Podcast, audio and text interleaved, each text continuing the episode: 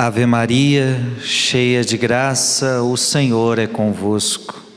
Bendita sois vós entre as mulheres, e bendito é o fruto do vosso ventre, Jesus. Santa Maria, Mãe de Deus, rogai por nós, pecadores, agora e na hora de nossa morte. Amém. Hoje nós iremos meditar.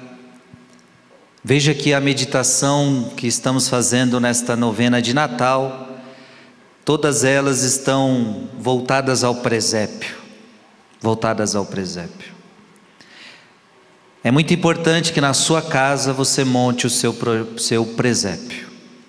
Por mais simples que ele seja, monte o seu presépio para que você contemple o presépio. Nesses nove dias estamos sendo levados ao presépio.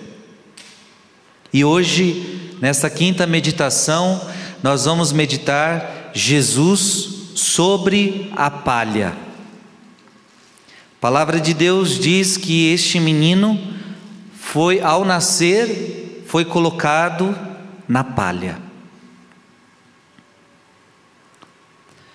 Jesus nasce no estábulo de Belém, lugar que os animais comem. A sua pobre mãe não tem lã nem pluma para confeccionar um leito conveniente para o tenro menino. Que faz então? Reúne um pouco de palha numa manjedoura e nela o deita. Mas ó céu. É um leito muito duro e penoso para uma criança recém-nascida. Os membros, os membros de uma criancinha são extremamente delicados, e, sobretudo, os membros de Jesus, formados expressamente pelo Espírito Santo para serem mais sensíveis à dor. A dureza desse leito foi-lhe, pois, penosíssima. Então não sei se você alguma vez já tinha parado para pensar nisso. Colocar Jesus sobre a palha foi para Jesus uma dor logo no início. Uma criança recém-nascida.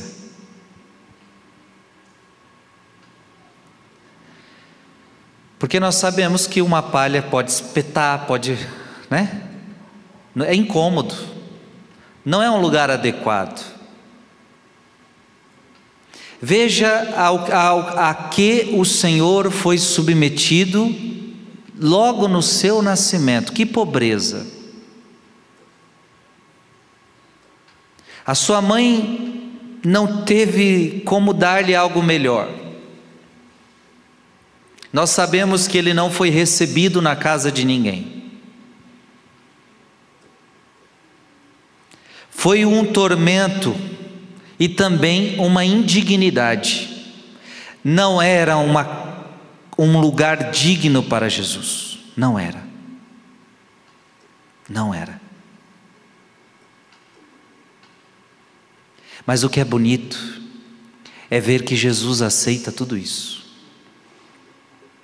Veja qual é o lugar que eu e você, que a humanidade preparou para o Rei dos céus e da terra um presépio, um estábulo.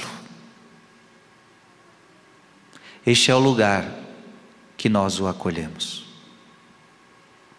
Este é o lugar que a humanidade acolheu o Rei dos céus.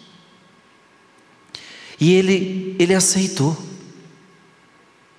Era um lugar indigno, era, mas ele estava lá, ele nasceu ali. Ora, que criança, mesmo entre as mais pobres, se vê ao nascer obrigada a deitar-se sobre a palha? Qual a criança, por mais pobre que seja, nasce onde os animais comem? A palha é leito para os animais. Então veja, Jesus nasce no lugar dos animais. E o Filho de Deus não acha sobre a terra senão a palha vil a servir-lhe de leito.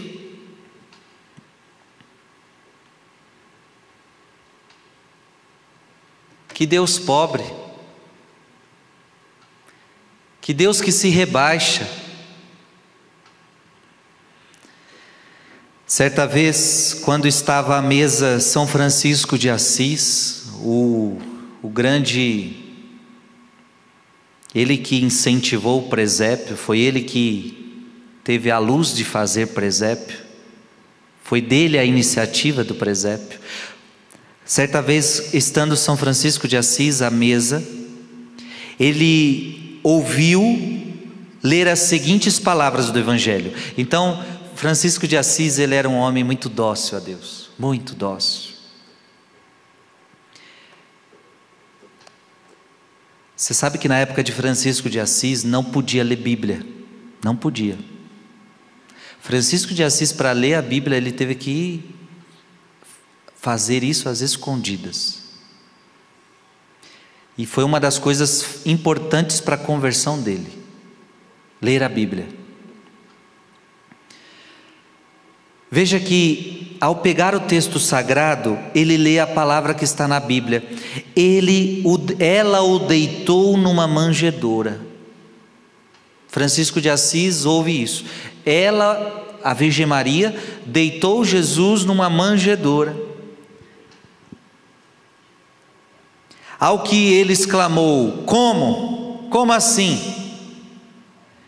Meu Senhor está sobre a palha e eu continuo sentado? Levantou-se, prostrou-se de joelhos e terminou sua refeição no chão. Em lágrimas, de ternura, ao considerar os sofrimentos do menino Jesus deitado sobre a palha. Francisco de Assis era, era radical em tudo. Ao ver que então Jesus tinha nascido sobre a palha, ele falou: Eu não sou digno de estar aqui na comodidade de uma, de uma cadeira, talvez na comodidade de uma cama, aonde eu e você dormimos todos os dias, numa cama gostosa, com travesseirinho ainda para a cabeça Francisco de Assis era um homem muito sensível a Deus. Tudo que ele lia no Evangelho ele levava ao pé da letra. Se Jesus não tinha onde colocar, onde não tinha aonde dormir, eu também não tenho que ter.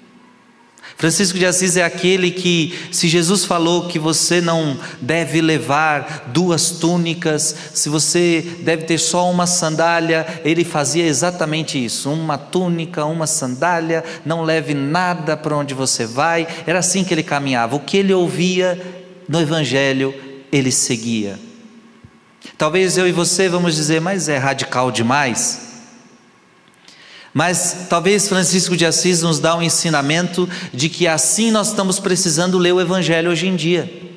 Ler e colocar em prática. Porque hoje é um tal de a gente, para tudo, dar uma desculpa para não seguir o Evangelho.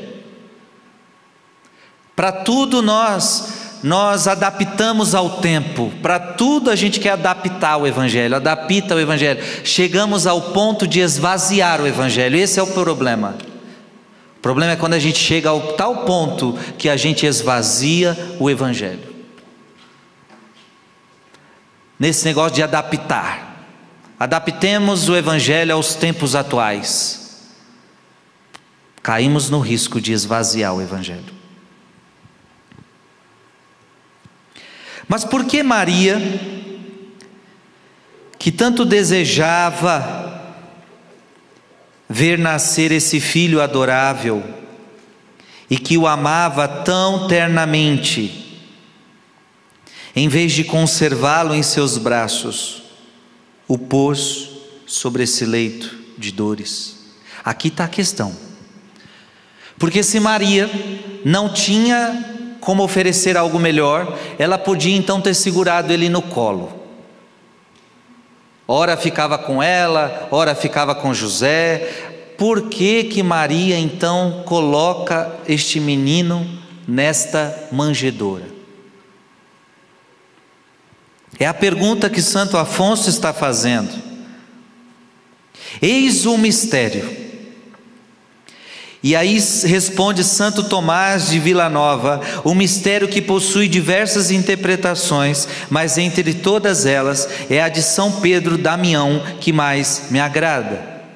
São Pedro Damião diz: Jesus recém-nascido quis ser deitado sobre a palha para nos ensinar sobre a mortificação dos sentidos.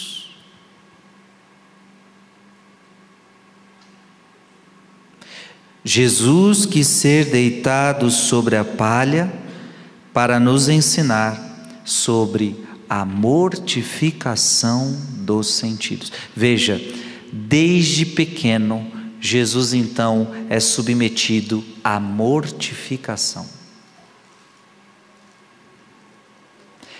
A palavra mortificação, ela já, já diz muito, é uma morte para os nossos sentidos.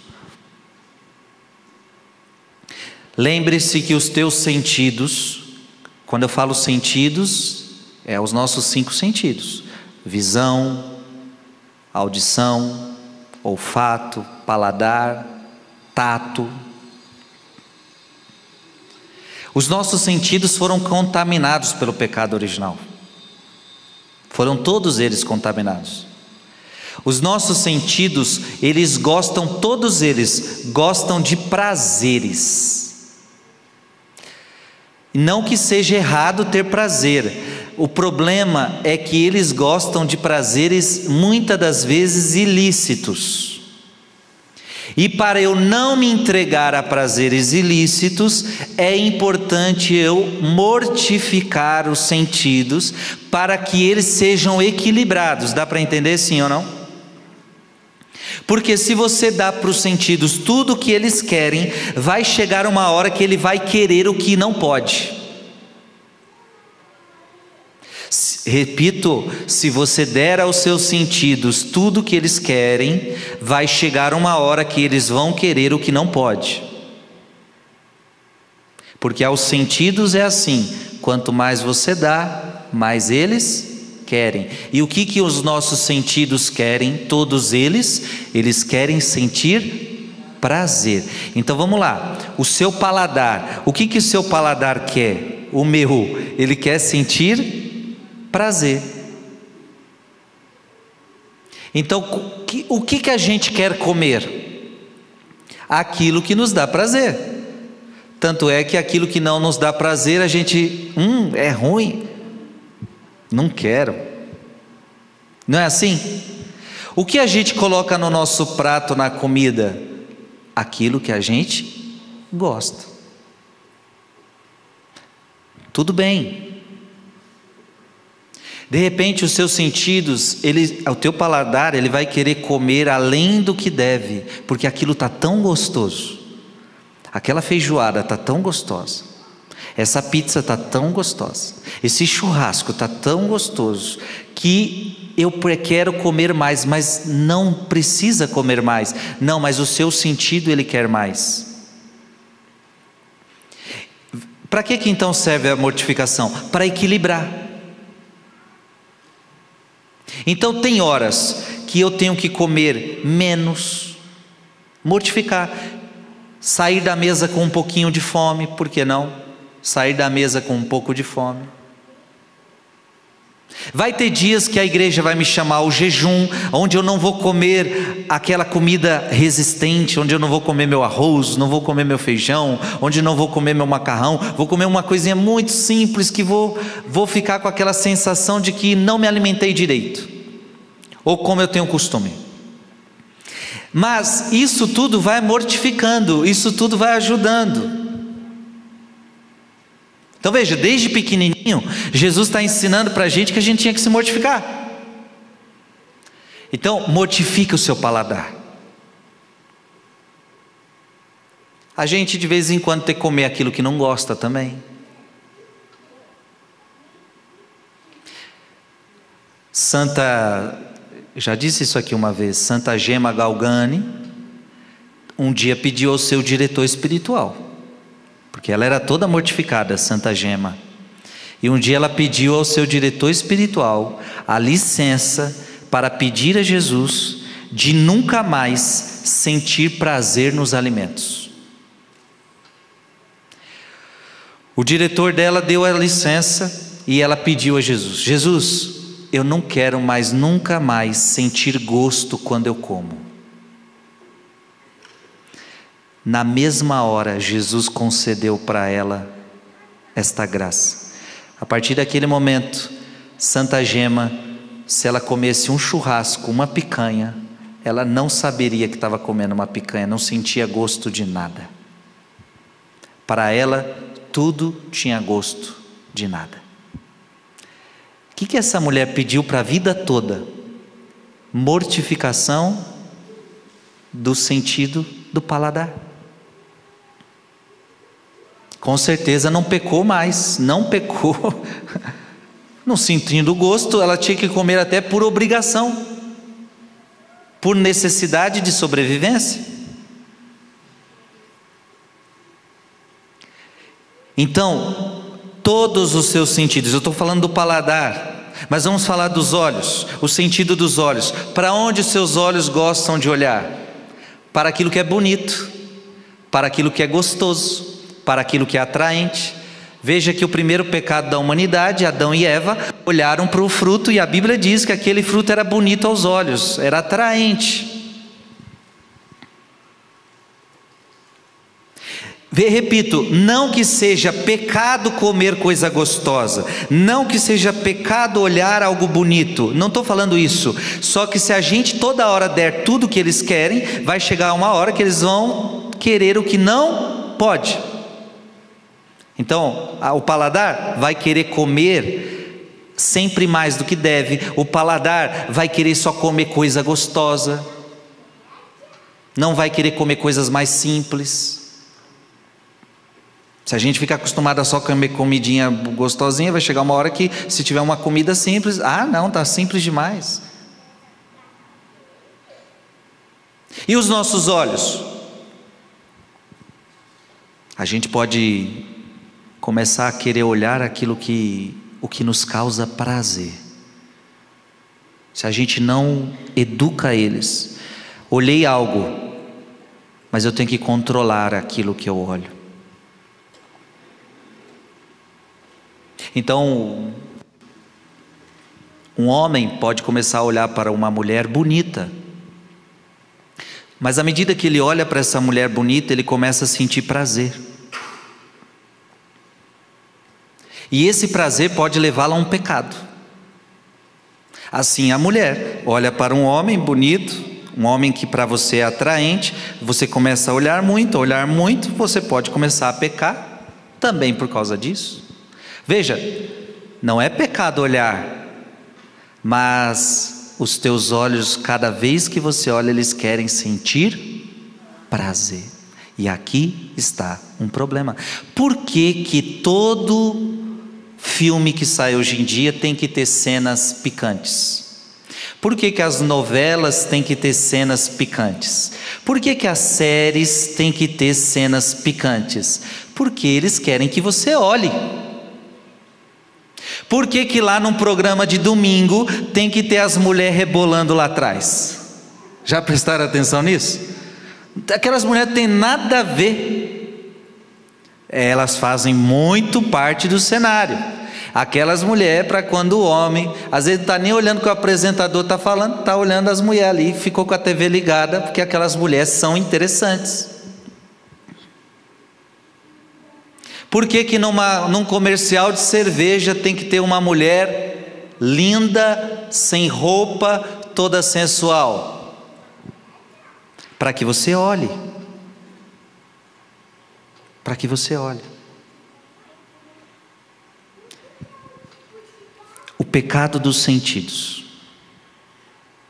A mesma coisa pelo tato, estou andando pelos sentidos, o tato, o tocar, a gente gosta de tocar em coisas gostosas. Toca em alguma coisa que você não gosta, o que, que você faz? Toca numa rã, toca numa barata Toque numa cobra. Você fala assim, ah. Toque numa criança. E, e tocar numa criança, qual é o problema que tem? Fazer um carinho.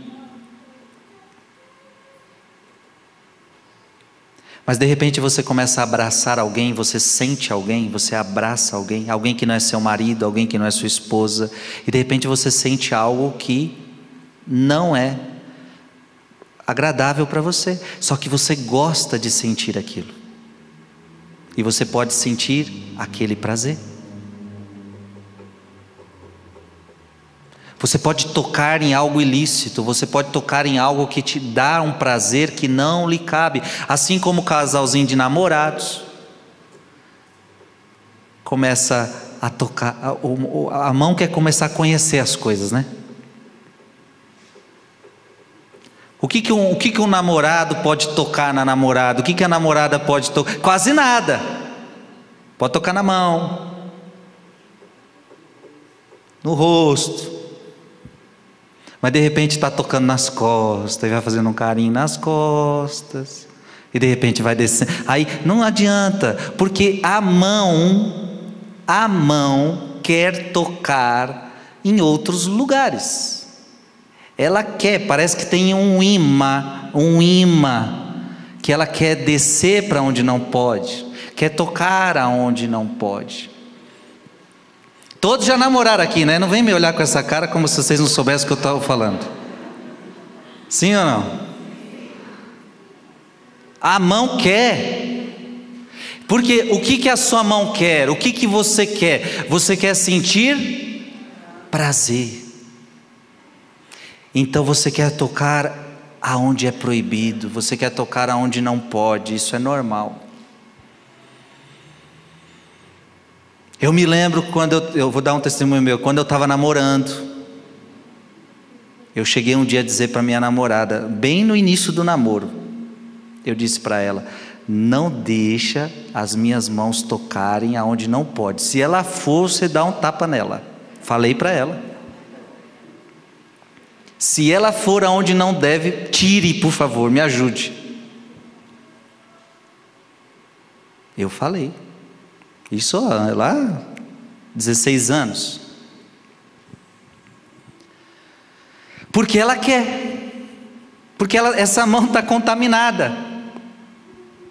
Ela está contaminada. É essa mão que muitas vezes vai querer tocar nos seus próprios órgãos genitais. Para você mesmo se dar um prazer. É ela, é ela. E veja que a mortificação é tão importante que também Jesus chegou a dizer um dia: se tua mão te leva ao pecado, arranca ela e joga fora. É melhor você entrar sem uma mão no céu do que ir com as duas para o inferno. Mortificação. O que, que eu estava fazendo com a minha namorada quando eu disse para você? Eu estava me mortificando. Eu, ó, não deixa, não pode, não, não vamos para essa linha. Mas aí eu estou falando de toques. Quantos jovens de hoje tocam em tudo que é lugar? Alguns nem fazem sexo, até para não pesar mais a consciência, mas não faz sexo, mas faz tudo, passa a mão onde quiser. Não sabem se mortificar. Os que têm sexo, pior ainda, não sabem o que é mortificar. Deu vontade de fazer sexo, a gente faz. Não tem regras, não tem, não, não tem mortificação. Então a sua mão não vai poder tocar em todo lugar que ela quer.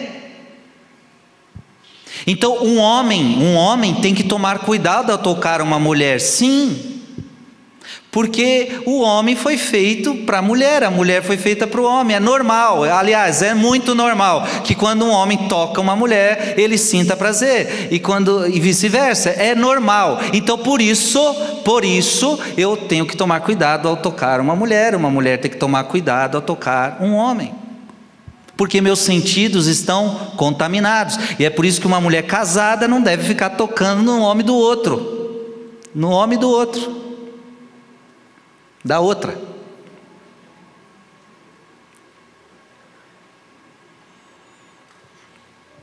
Estou sendo claro, sim ou não? Falei do sentido do paladar, Falei do sentido da visão, falei do sentido do tato. Vamos falar da audição? Você quer cada vez mais ter prazer. Teus ouvidos podem ouvir, o, podem começar a querer ouvir o que não pode, porque ouvir o que não pode dar prazer. Então, hoje, por exemplo, o, o mundo da música é enorme. O mundo, a indústria da música é gigante. E eu, por exemplo, sou um padre que canto. Muita gente me escuta, muita gente me escuta. Só que se a gente for comparar o Frei Gilson, ou qualquer um dos grandes da Igreja Católica, com o mundo secular, a gente vai ver que as pessoas escutam mais o secular do que uma música cristã. É só você ver no canal do YouTube, bota um vídeo meu, a minha música mais escutada, ou de qualquer outro padre, de qualquer outro aí. Veja qual, quanto, quantos mil pessoas viram a nossa música. Agora vai lá ver num cantor bem famoso, você vai ver quantas pessoas escutam aquela música. Por que, que escutam mais o secular e menos a, a cristã? É claro, porque quando você escuta uma música cristã, ela não te dá prazer sensual. Não deveria lhe dar prazer sensual. Agora, quando você escuta uma música secular, querendo ou não, ela te traz prazeres sensuais. Por que, que as pessoas gostam tanto de determinadas músicas? Está aí. O ser, desculpa, mas o sertanejo de hoje em dia é uma. É uma. avacalhou avacalhou. O sertanejo de hoje em dia, e é muito escutado, talvez hoje é um dos fenômenos do Brasil, mas a maioria das letras são sensuais, sim ou não? Então é por isso que o povo escuta, porque ao escutar, o ritmo é bom, o cantor canta muito bem, mas detalhe, tem que ter um detalhe especial. Aquela música ela causa algo diferente e faz aquele homem pensar na mulher, e faz a mulher pensar naquele homem, e faz a gente pensar em cama, e faz a gente pensar em outras coisas. E já dá vontade de pegar uma cervejinha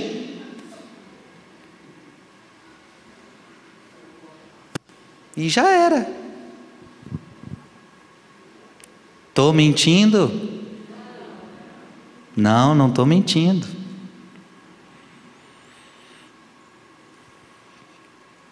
Por que, que você gosta de fofocar? Ouvir fofoca. Porque fa ouvir falar da vida dos outros é gostoso demais. Ah, é? Conta. E aí, o que aconteceu? E como é que foi? Falar da vida do outro tem tem algo gostoso nisso. Ouvir é prazeroso. Tudo isso a gente tem que aprender a mortificar.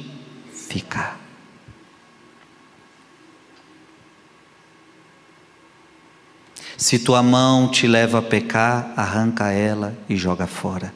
Se teu olho te leva a pecar, arranca e joga fora. Se teu ouvido te leva a pecar, arranca e joga fora. Mortificação. Frei, mas como é que eu posso mortificar? Ora, o alimento através do jejum, os olhos, está andando na rua, você pode evitar olhar para cá, pode evitar olhar para lá. Pode, nossa, você tem tantas modificações que você pode fazer. Dá, dá para fazer muita coisa. Os namoradinhos pode falar, olha, a partir de agora a gente não se toca mais aqui, não se toca mais ali, chega, acabou, vamos mortificar. Até mesmo aonde pode, vamos mortificar? Vamos. É assim que vai progredindo. E veja, quem quer mortificar, tem que mortificar até o que pode. Até o que pode. Para não cair em coisas lá na frente. Eu vou dizer um absurdo aqui para muita gente. Um absurdo. Mas uma coisa que era boa tirar do namoro é beijo.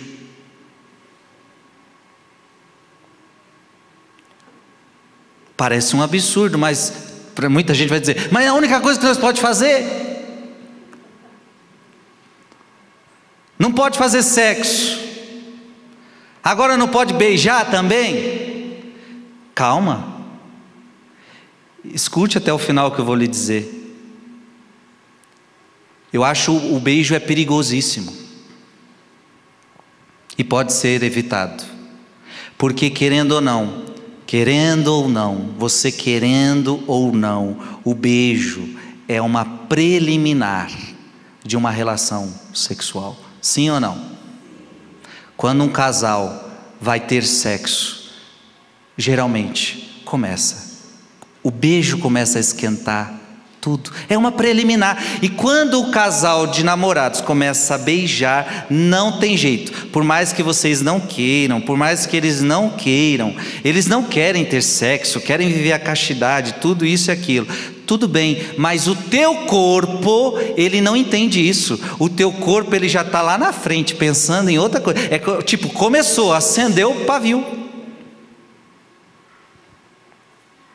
Pode ser mortificado. E, gente, é tão verdadeiro o que eu estou falando, que quantos namorados já caíram na relação sexual, e se a gente for olhar a causa, começou com um beijo acalorado que vai de uma hora terminar em sexo. Pode ser evitado, pode ser mortificado. Talvez esteja aqui um grande, uma grande mortificação para os namorados, para os noivos. Vamos evitar dar beijo de língua. Vamos dar só um selinho, só um beijinho. Chega, tá bom. Tá bom. Porque e olha, eu já conheci muitos jovens que renunciaram ao beijo, porque sabiam, se a gente beija, esquenta, não tem jeito, não tem jeito, porque porque é assim, a vida é assim.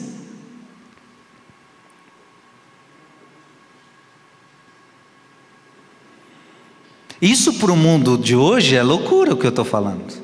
É loucura. Faltou um sentido, não faltou? Me ajudem. O cheiro, o olfato. É, gostamos só de sentir cheiro de coisas agradáveis. Essa comida, hum, quando aquela carne começa, hum, quando quando teu marido toma aquele banho, bota aquele perfume, hum, você está cheiroso, você está cheirosa.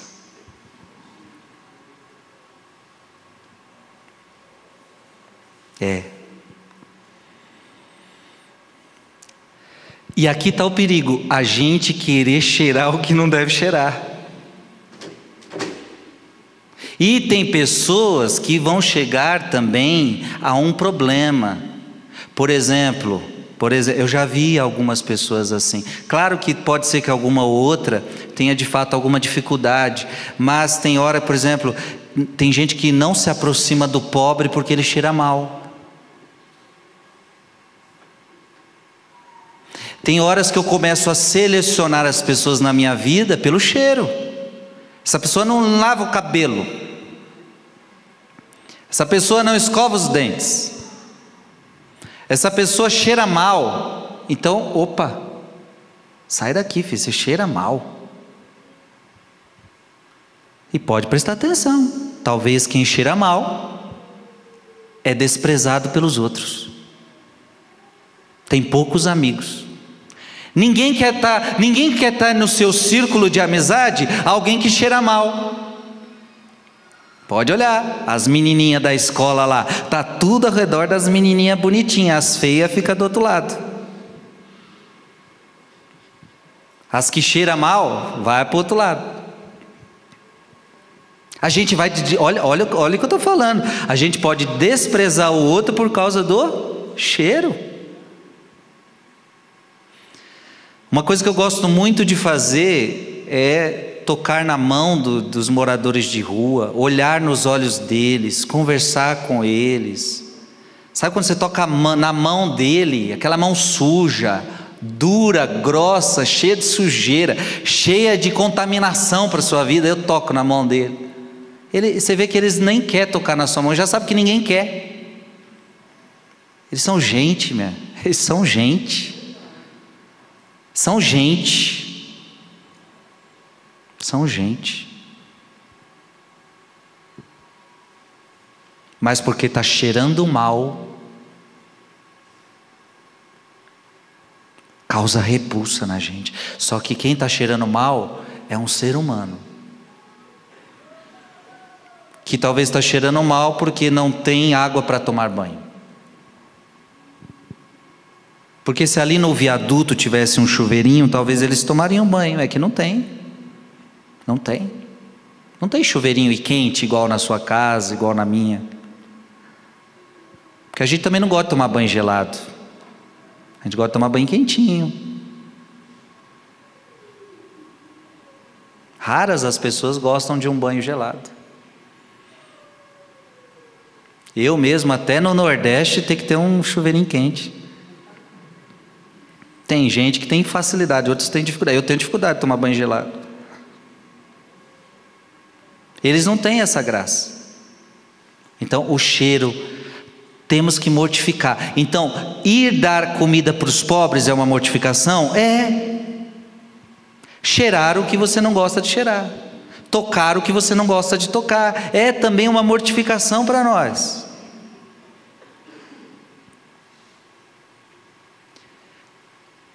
Você vai querer cheirar é, o, o cheiro, o cheiro, e por isso os perfumes, né? Os perfumes estão, estão aí para isso. Você pode ver, quando vai fazer propaganda de perfume, é a mesma coisa. Tem o poder da sedu, tem o poder da sedução. Você pode ver, quando vai falar de um perfume, é a mulher quer ficar cheirosa para seduzir o homem e vice-versa. Tem isso. E aí tem aquela expressão lá, cheirar o cangote do outro, cuidado. A mulher pergunta para o marido: Você estava cheirando o cangote de quem?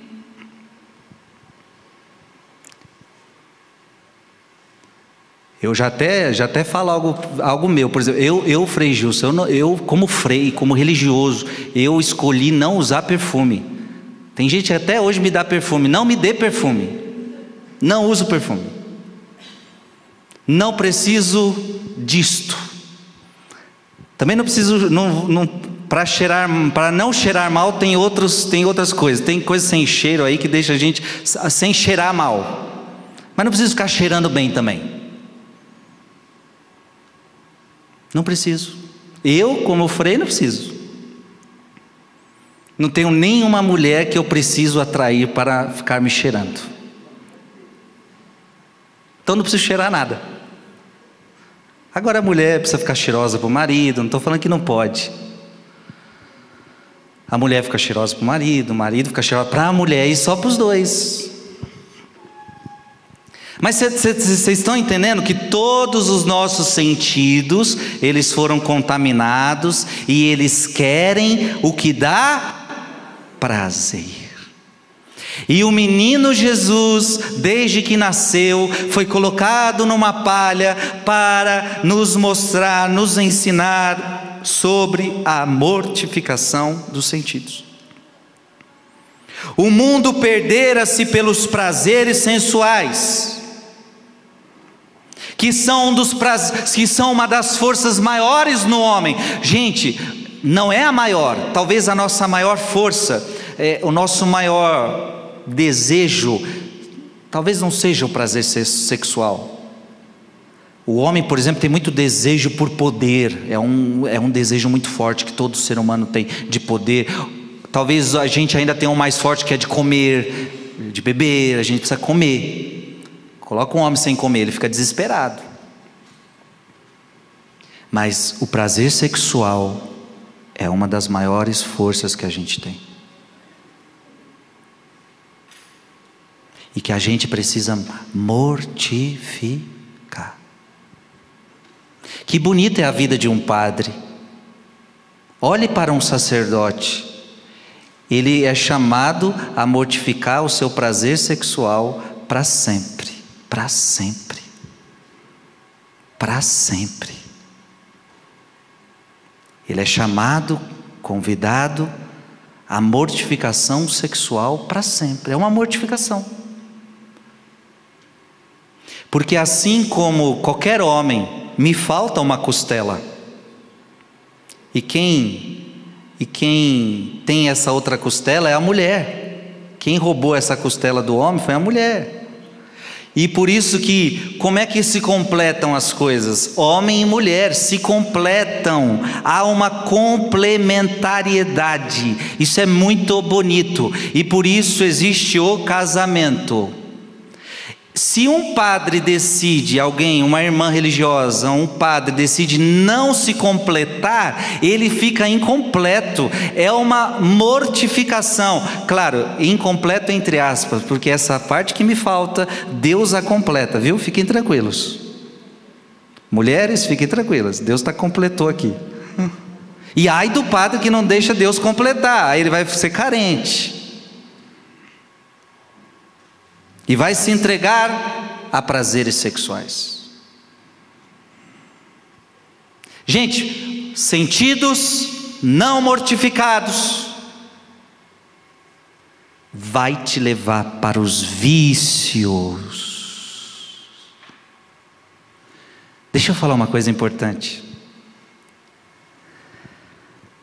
A gente tem uma tragédia na nossa vida que são os vícios. A gente é viciado. Então hoje a gente tem alguns vícios perigosos, outros menos perigosos. Por exemplo, tem muita gente que tem vício de tomar café. É um vício menos perigoso. Mas se você deixar de tomar café, o que, que acontece? Ih, fico com dor de cabeça. Fico chata. O outro, se não fumar, é um vício mais complicado. É um vício que traz problema para a sua saúde. Arranca seu dinheiro todo. O outro começa a ter vício de bebida. Quem não mortificou, agora também vai abrindo portas para os vícios. O outro tem o vício da. Hoje, um vício muito comum, perigosíssimo, é o vício do celular toda hora celular na mão. Não olha mais a cara da pessoa, celular na mão o tempo todo. Gente, é a coisa mais comum, é você ir num restaurante, vá no restaurante e veja pessoas juntas, olhando por todas elas para o celular. Eu já fui em mesas de oito pessoas, oito pessoas olhando para o celular. Foram fazer o que no restaurante? Esperando a comida.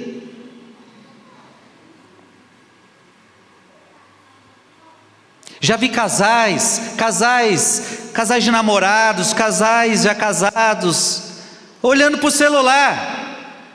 É um vício, é um vício. Eu não, não é, também não é incomum você estar andando na rua e você vê as pessoas andando na rua e ver elas assim.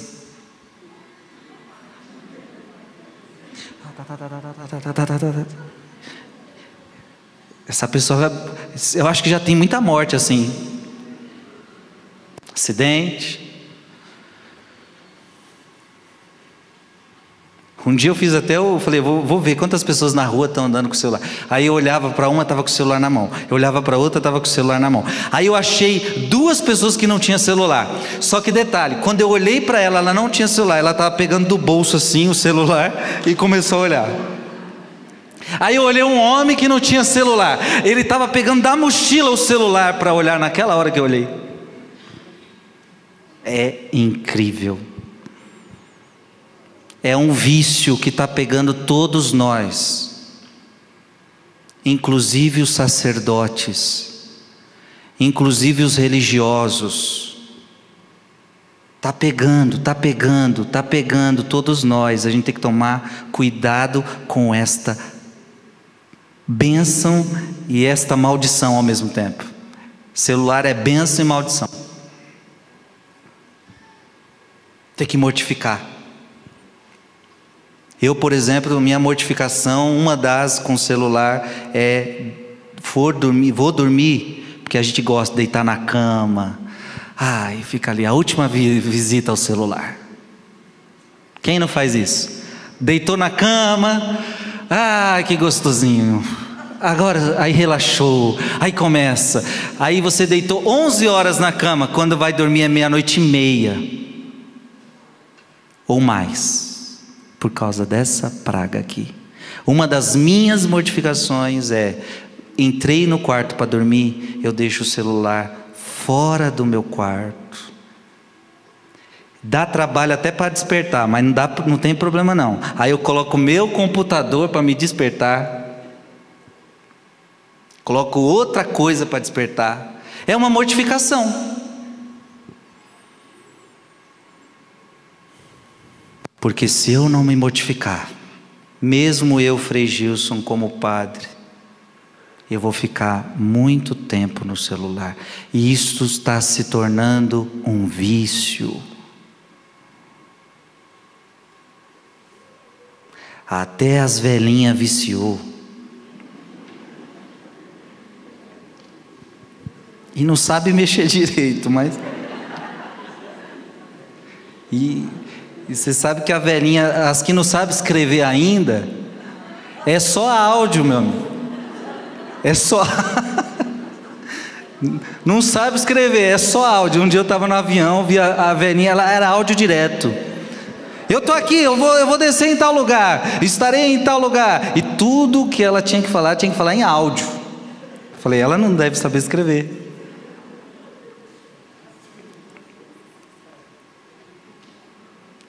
O celular está se tornando um vício.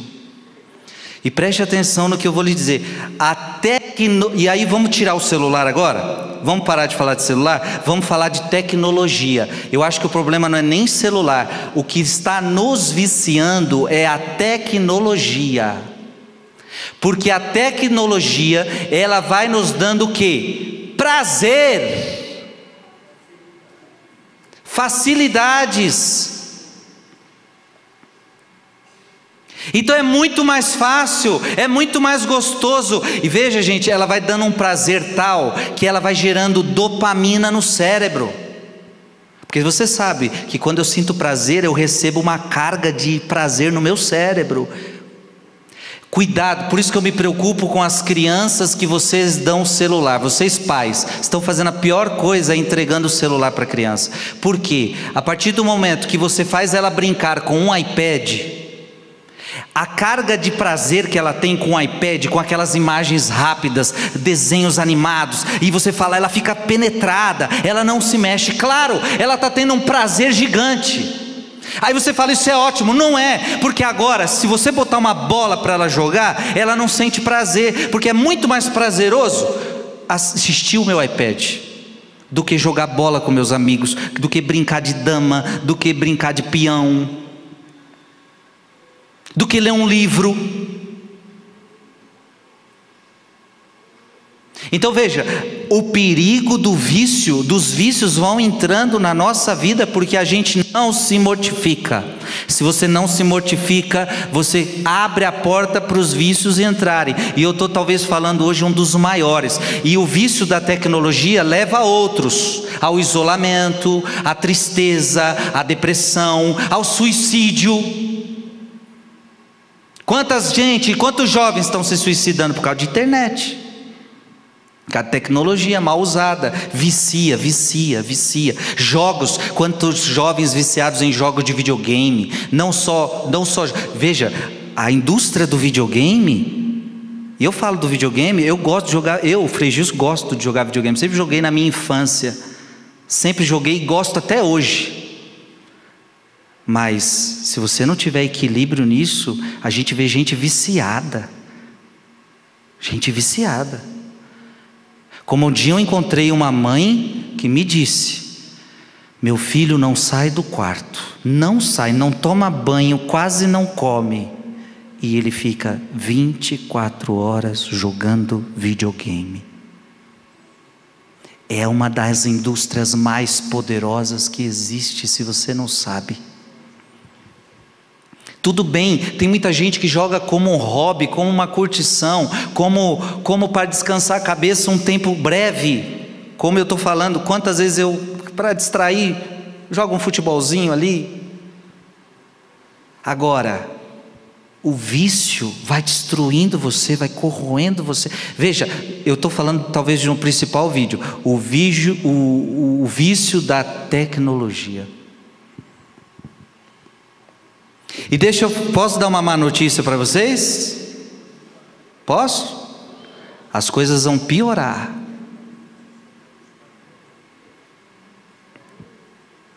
O Instagram e o Facebook já mudaram de nome. Agora é Meta. E agora já estão falando de metaverso. E o que mais me preocupa é se o povo já está viciado em tecnologia hoje, esquecendo do próximo, esquecendo de olhar nos olhos uns dos outros para a gente conversar. A gente só fica em celular, o mundo só fica em celular. O que eles estão anunciando desse tal de metaverso aí vai ser uma tecnologia tão avançada, tão avançada, e eles querem te colocar cada vez mais no mundo virtual que o vício na tecnologia tende só a aumentar. Por isso é importante a gente se mortificar.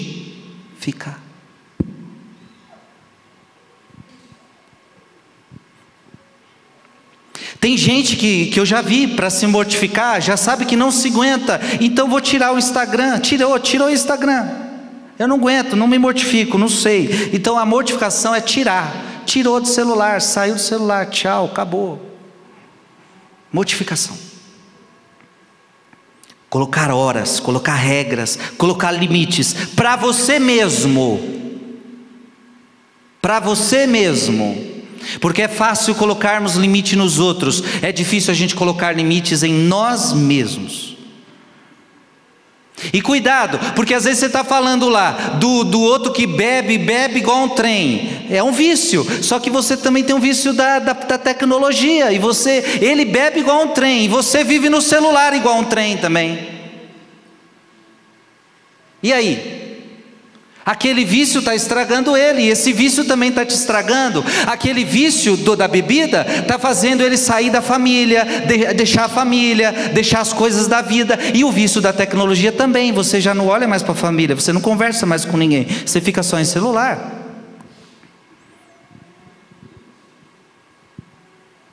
E às vezes é através da tecnologia que entra outros vícios aí. Por exemplo, muita gente se masturba, tem o vício da masturbação por causa disso. É tecnologia, tecnologia, tecnologia. É internet, é internet. Começa a entrar onde não devia. Por quê? Porque os seus sentidos querem prazer.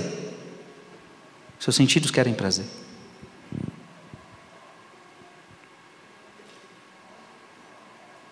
Tudo que eu estou falando não preparei. Foi o Espírito Santo que está falando, hein? Eu nem sabia que eu ia falar tudo isso hoje.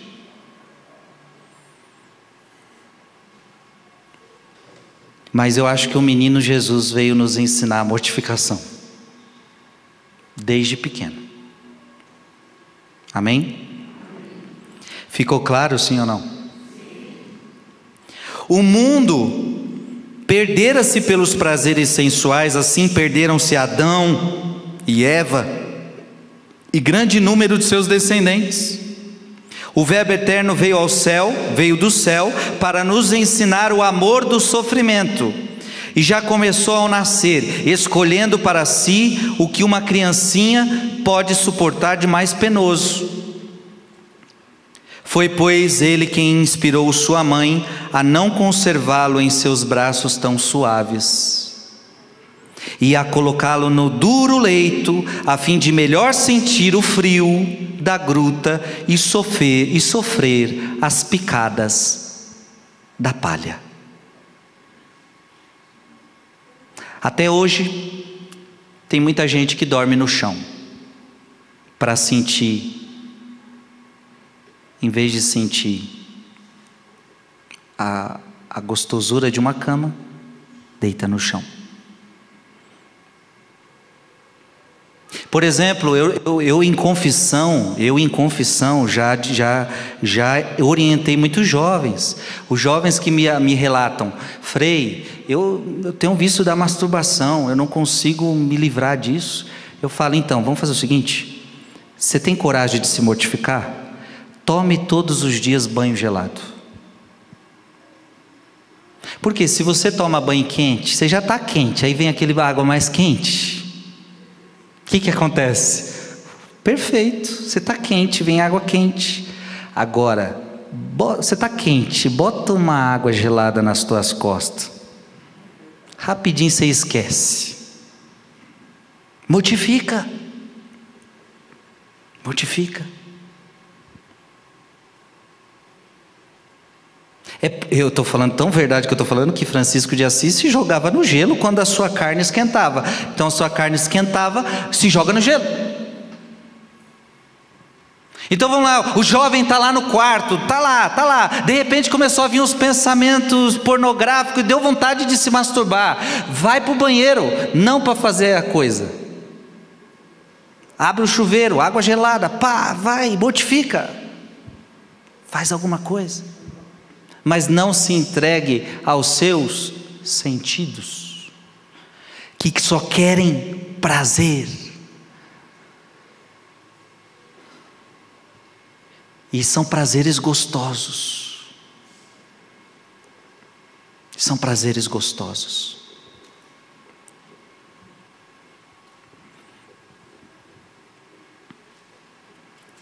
Então tem horas que você tem que sentir a picada. Francisco de Assis se jogava no gelo para sentir a dor. A gente sabe que a tradição da igreja, muita, muitas ordens religiosas, até hoje ainda existe, pessoas que colocam um cinto de silício para ficar perfurando você assim. Até hoje tem. Gente que pra, sente que a necessidade para mortificar a carne e sentindo incômodo, e sentindo uma dorzinha aqui, não é para machucar, não é para não é para se massurar. Ei, gente, eu não estou não tô falando para vocês fazer nada disso, viu? Eu só estou dizendo que você precisa entender o valor da mortificação. E geralmente, agora até para te aconselhar, geralmente, para você não fazer coisa errada, porque alguém pode estar ouvindo minha pregação também e falar, começar a se jogar no gelo, começar a botar cinto de pedra, cinto de para se furar. Então, já para te orientar, geralmente, quando você quer fazer uma mortificação, a melhor coisa é você perguntar para o seu diretor espiritual. Estou pensando em fazer isso por causa disso. Posso, padre? Se você não tem diretor espiritual, ao menos conversar com o sacerdote para ver se essa penitência vai mais te ajudar ou te atrapalhar, porque também pode te atrapalhar. E veja, a penitência, a mortificação, ela não é um fim em si mesma. A gente não busca a mortificação por ela mesma, não. Ela só é um meio para me equilibrar. Ela só é um meio para me purificar. Ela é um meio. Ela não é o fim. Certo? Mas a gente não pode esquecer que a gente precisa se mortificar. Amém? Vamos rezar com Santo Afonso? Afetos e súplicas. Ó terno amante das almas, meu amável redentor, não vos bastam a dolorosa paixão que vos aguarda e a morte cruel que vos preparam na cruz?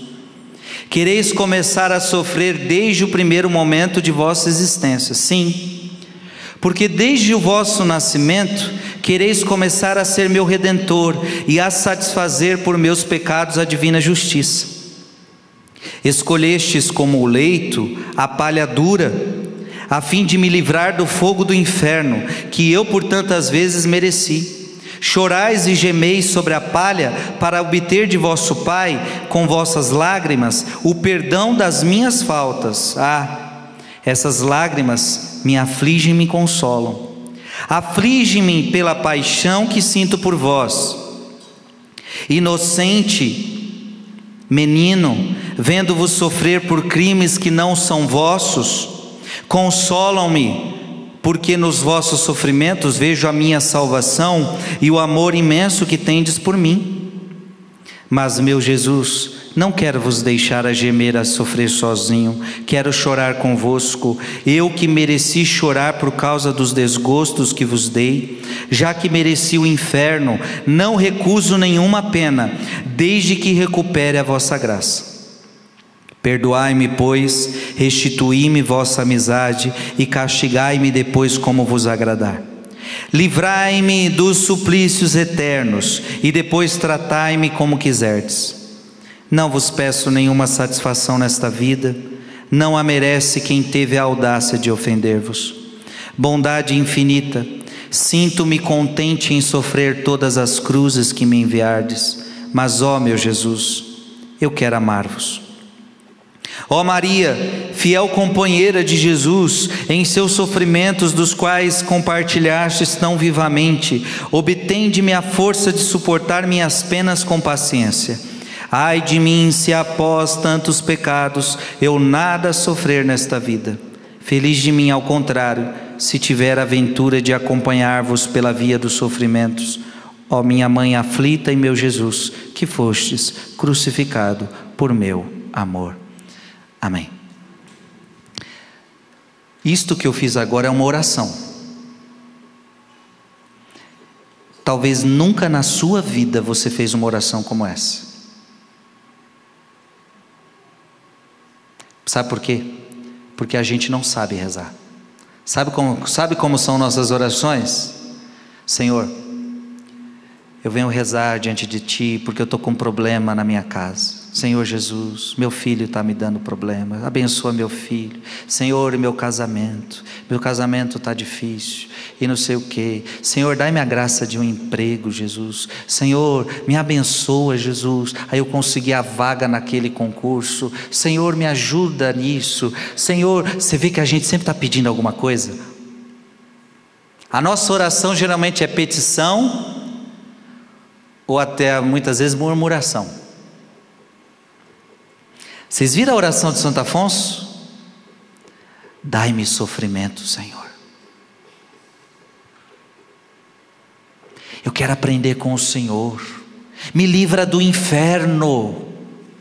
Se você me livrar do inferno, Jesus, você pode me dar o que você quiser nessa terra. Eu aceito passar por tudo. Eu aceito sofrer tudo. O importante é que me livres do inferno.